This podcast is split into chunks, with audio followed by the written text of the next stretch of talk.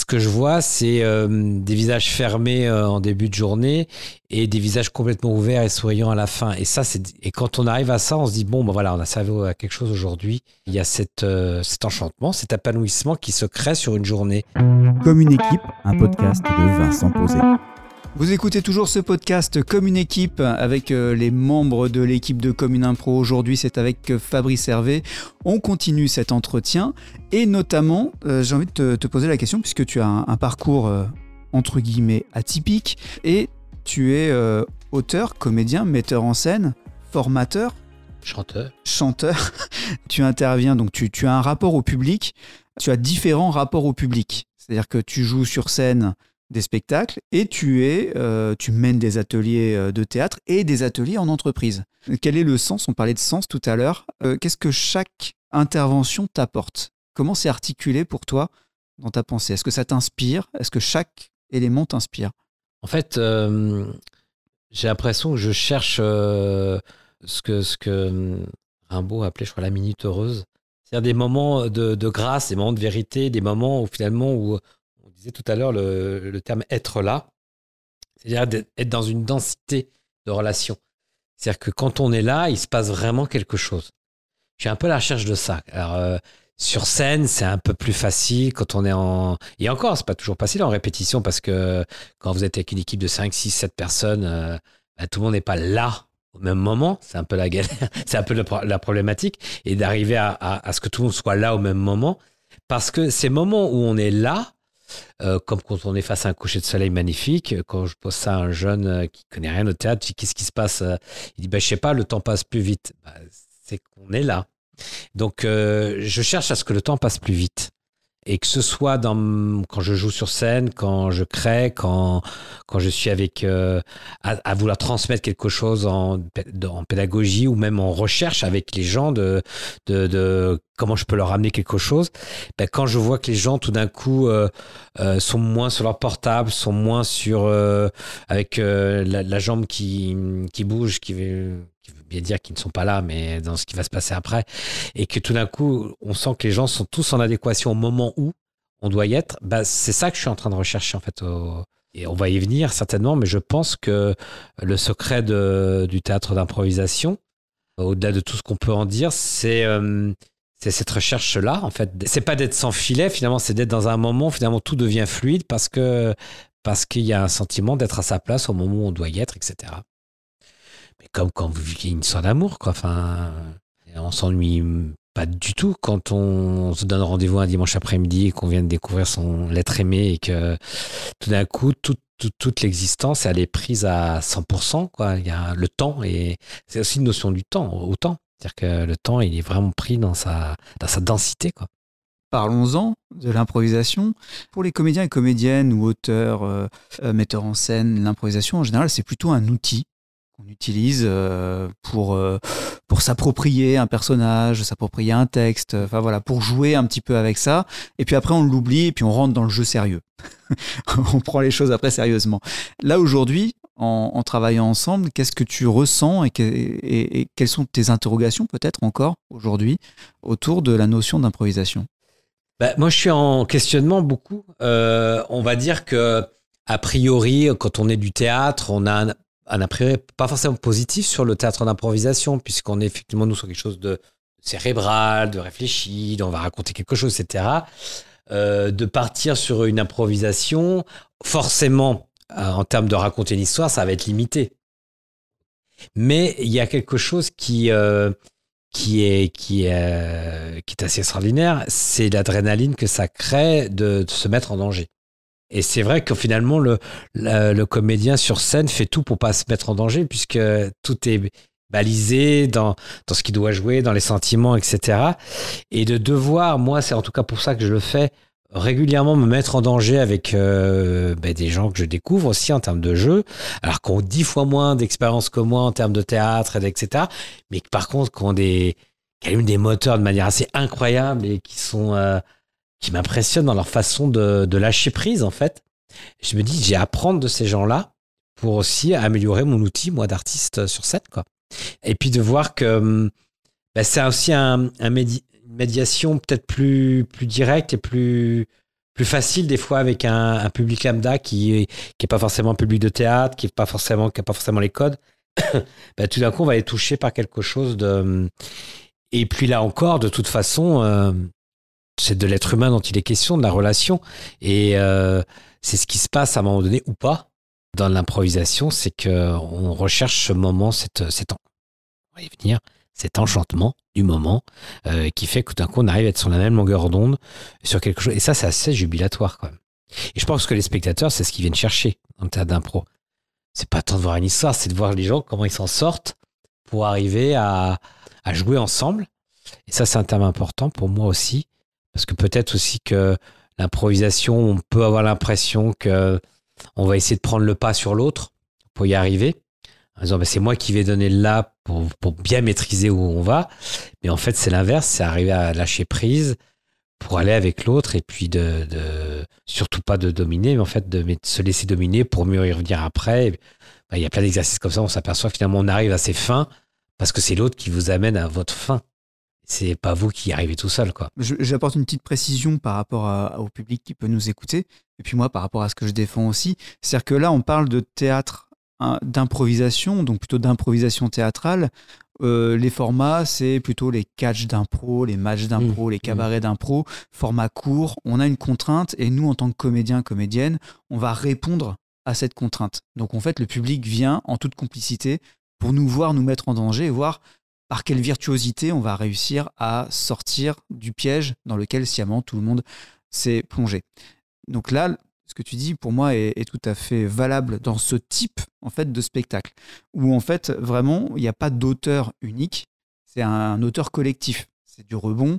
J'écoute, j'écoute au maximum, je rebondis avec l'autre, je joue avec l'autre pour finalement construire quelque chose qui moi, peut-être me dépasse. C'est-à-dire que c'est pas, c'est pas mm. vraiment là où je voulais aller, mais en fait, on, a, on, y est allé ensemble et finalement, c'est, bien, et avec le public et avec mes partenaires.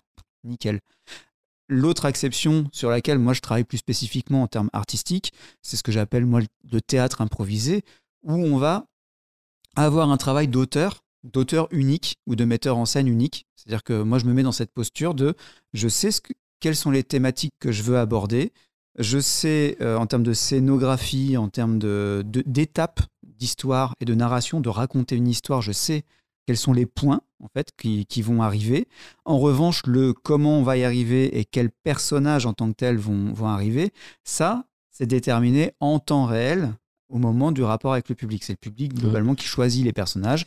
Et nous, comédiens, comédiennes, on va devoir prendre ces personnages, leur donner une vie et une, euh, une carrure, euh, voilà, une, épaisseur qui va servir à exprimer en fait le, les souhaits que moi, en tant que metteur en scène, les, les thèmes que je veux aborder, avec finalement des doses d'écriture préalable qui sont là.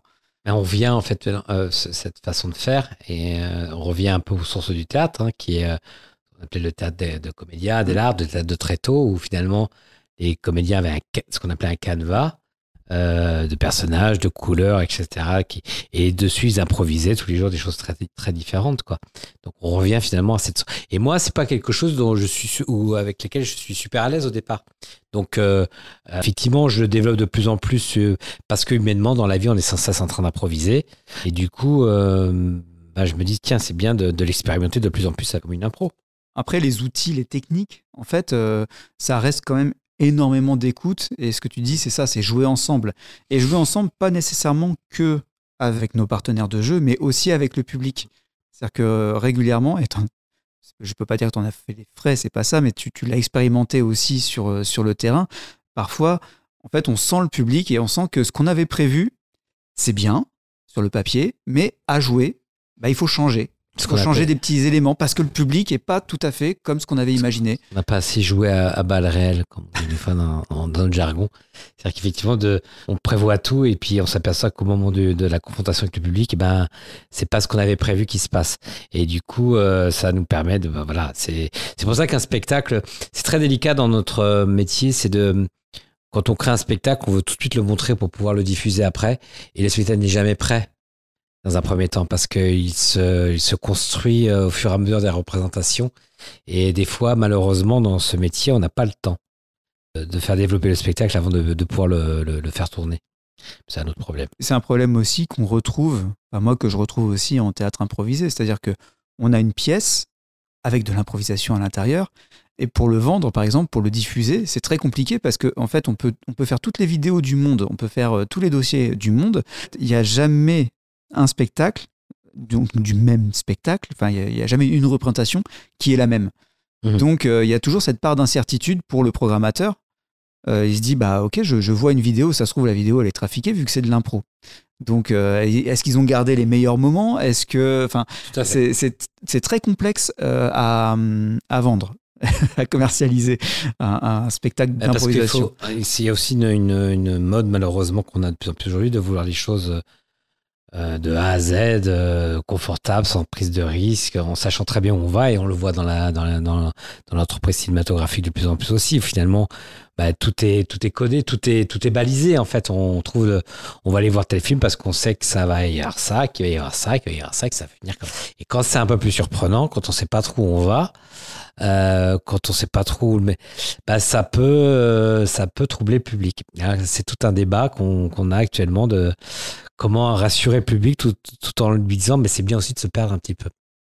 Et euh, ben, l'impro peut-être effectivement euh, permet cette chose-là euh, de manière ludique où on accepte de prendre le, risque de pas savoir où on va, mais d'y aller de manière, de manière joyeuse. Quoi. Je rebondis aussi, tu parlais d'enchantement tout à l'heure, de ces moments de, de grâce.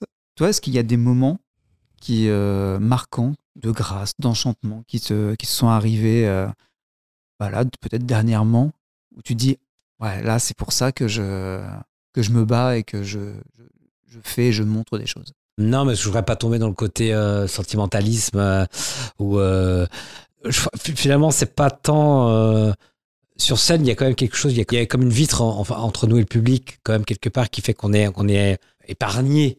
Je pense que peut-être c'est plus dans la dans la transmission Là, je travaille beaucoup des fois avec des jeunes de missions locales actuellement, euh, autour d'ateliers justement, euh, où euh, je ne saurais même pas trop savoir ce que je fais avec eux, mais je leur apprends à avoir confiance en eux, mais pas de manière forcément technique, justement par des outils, parce que ça ne s'apprend pas. Mais ce que je vois, c'est euh, des visages fermés euh, en début de journée et des visages complètement ouverts et souriants à la fin. Et ça, c'est assez flagrant. Et quand on arrive à ça, on se dit, bon, ben voilà, on a servi à quelque chose aujourd'hui. Il y a, il y a euh, cet enchantement, cet épanouissement qui se crée sur une journée. Et d'arriver à éveiller, entre guillemets, pas intellectuellement, pas culturellement, mais spirituellement, dans le sens d'énergie, de vie en fait, quelqu'un, ça, c'est assez gratifiant, en fait. Mais finalement, dans notre rapport humain, quand on est avec, euh, on veut séduire une jeune femme ou un jeune homme ou éduquer un enfant, euh, il y a aussi cette, euh, cette envie d'émerveillement, d'émerveiller, de, de sentir que tout d'un coup, on amène quelque chose de. mais même quand on vend une cuisine, en fait. Non, mais je rigole pas. C'est-à-dire que moi, c'est ce qui me passionnait finalement dans le métier de vente aussi, c'est que je voyais tout d'un coup des gens qui avaient les yeux qui s'ouvrent, qui parce que tout d'un coup, on les faisait rêver sur, sur, un, sur un certain projet, etc. Parce que cuisine, c'est particulier. Il y a quand même aussi de l'architecture, un petit peu. Enfin, d'architecture. On va dire du coaching de, de, visuel, de déco, etc. Qui fait qu'à un moment donné, on amène un éclairage sur, euh, sur leur intimité, sur leur façon d'être, euh, etc. Qui, et c'est toujours gratifiant d'arriver à avoir cette. Euh, et là, c'est par. alors là, il y a une, une idée de vente, donc c'est différent, mais quand c'est spirituel, que c'est par des mots, que c'est par une façon d'être, ouais, on n'arrive pas avec des billets pour que les gens s'ouvrent les yeux, on le dit avec des mots, quoi. Et ça, c'est super, quoi. Je te rejoins complètement. Et euh, moi, j'aime bien dire que dans, dans ce qui m'anime aussi, c'est de changer le regard, de regarder l'autre avec un regard qui lui donne euh, finalement confiance en, en lui, qu'il développe en fait. C'est s'intéresser à l'autre, en fait, tout simplement. En fait, on... Et mais c'est épuisant, hein. Euh, parce qu'en fait, non, mais il faut, mesurer ce que si on est euh, là la journée dans son travail, si on est là quand on rentre le soir euh, avec sa, compagne ou son compagnon, si on est là au moment où on doit lire l'histoire avant, avant que l'enfant se couche, etc. Si on est là tout le temps et qu'on transmet cette énergie-là, c'est épuisant. Donc à un moment donné, il faut aussi trouver, et on va y venir, les moments de de contemplation, de, repos, euh, qui me permettent de, recharger la batterie, effectivement, pour pouvoir donner. Et c'est là où je j'admire quelque part le, les enseignants et, je, je, et la difficulté que c'est que d'être comme ça euh, 4 jours sur, euh, sur 5 dans une semaine, euh, du matin jusqu'au soir, à être là avec eux. C'est assez difficile. Parce que nous, ça nous arrive d'avoir des élèves comme ça qu'on qu rencontre par des interventions, mais on est là une heure, deux heures, puis après on les voit plus. C'est facile pour nous. Mais à l'année, d'avoir cette capacité d'enchantement avec des élèves, je, sincèrement, je ne sais pas comment c'est possible. C'est là où je suis bien en tant qu'artiste, c'est que j'ai mes moments où je peux recharger ces batteries pour pouvoir transmettre. C'est la fin de cette deuxième partie de l'entretien avec Fabrice Hervé dans le cadre de Comme une équipe parcours d'improvisation. On se retrouve la semaine prochaine pour la suite et la fin de ce podcast. D'ici là, vous pouvez retrouver ce podcast et euh, des contenus exclusifs comme des vidéos, des stories euh, sur les réseaux sociaux, soit à ma page Vincent Posé sans accent et tout attaché, ou alors comme une impro. Et si vous avez aimé cet épisode, vous pouvez le noter, le commenter, le partager. Une petite note, un 5 étoiles sur Apple Podcast, ça fait toujours plaisir. Ou sur Spotify ou Deezer, bien sûr. Allez, à la semaine prochaine.